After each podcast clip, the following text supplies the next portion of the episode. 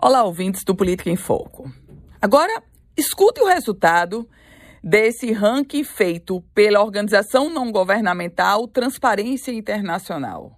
Nenhum dos 26 estados brasileiros e o Distrito Federal divulga dados completos sobre incentivos fiscais e uso de emendas parlamentares estaduais.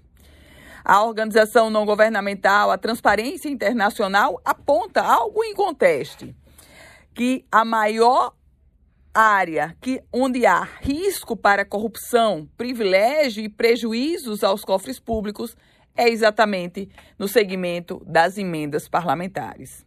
Aliás, a coordenadora do Programa de Integridade e Governança Pública da Transparência Internacional Brasil, ela se chama Maria Domingues, chegou a lembrar em recente entrevista que uma série de denúncias acontecem e estão acontecendo ligadas ao mau uso de emendas parlamentares do chamado orçamento secreto. Assim como em âmbito federal, esse tema tem pouca transparência nos estados também. De acordo com a ONG, 10 estados divulgam dados parciais sobre emendas estaduais e os demais nem divulgam as informações mapeadas pela ONG. Nesse ranking divulgado, a nota do Rio Grande do Norte foi 61,1. Está no considerado bom.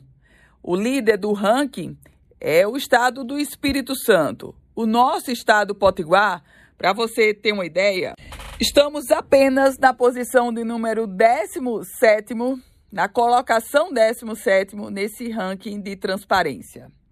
Eu volto com outras informações aqui no Política em Foco com Ana Ruth Dantas.